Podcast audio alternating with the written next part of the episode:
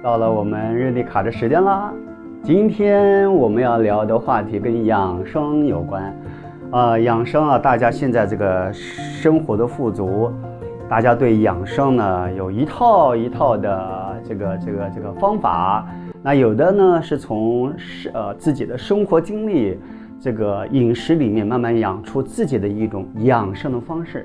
但今天我们要聊的养生是另一个层次、另一个概念的养生，叫做什么？关系的养生。来，我把今天的日历卡给各位说一次：养生是用您自己的方式来养生活里的各种关系，做关系的养生家。我再说一次啊，养生是用您自己的方式来养生活里的各种关系，做关系的养生家。好，我们为什么这题特别要跟大家来分享？是因为在我们的人际关系里面，我们有时候拿不拿不到一个准。是要配合对方的感觉，还是遵从你自己的想法？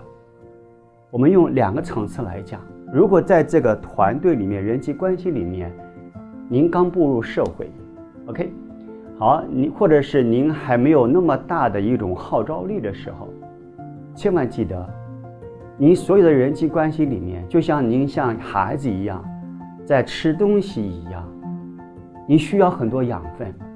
不要那么挑剔，一定要跟谁在一块儿。就像您小孩子啊，他这个挑食是最麻烦的，会造成他的身体不健康。OK，好，一样的概念。所以，什么人都可以交朋友，然后每一个人交朋友当中一定有他的好处，去学习对方的，看重对方的优点，不要老是想对方的缺点。就像您吃食物，你就觉得这个食物一定不好吃，你永远不知道这个食物背后它是有健康的，一样的啊。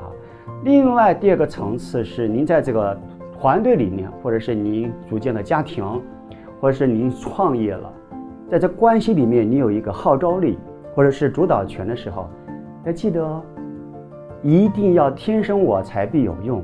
每一个跟你所缘的、有缘分的每一个人，一定会在您的关系图里面，就是你的养生生态里面有一定很重要的。力量，当然可能在结交过程里面，在运作过程里面，你会有很多不开心、不舒服。先暂停，不要这么快就把对方给屏蔽掉，先静下来。你可以暂时冷冻，但先静下来。一定是你哪一个饮食习惯，就是你的互动方式有一些偏差，或者是有一些你自认为你根深蒂固的带着你旧观念跟他做互动。好，这两个层次来跟各位做分享。我们最重要的是还是那句话啊，各位就跟养生一样，世界上所拥有的一切事情、一切食物，一每一个人都是好人，这是我们克茨尔教育的理念哦。每一个人天生就是一个好人，但每一个人的这个行为里面，可能你不习惯，可能他伤害了你。OK，好，我们可以采取。一些法律上的一些处理措施等等等，但你的心态里面一定要相信人都是有用的，所以就跟你的养生，就跟你的食物一样，有的食物单独吃了会有毒，但是跟这个食物配起来，它会成为一个良药，所以这个需要我们好好去经验它，但带这个态度，每一个人都是善良的。两个层次，你刚刚刚刚入社会，或者是你已经有掌权了，两个方式稍微不一样。拜拜。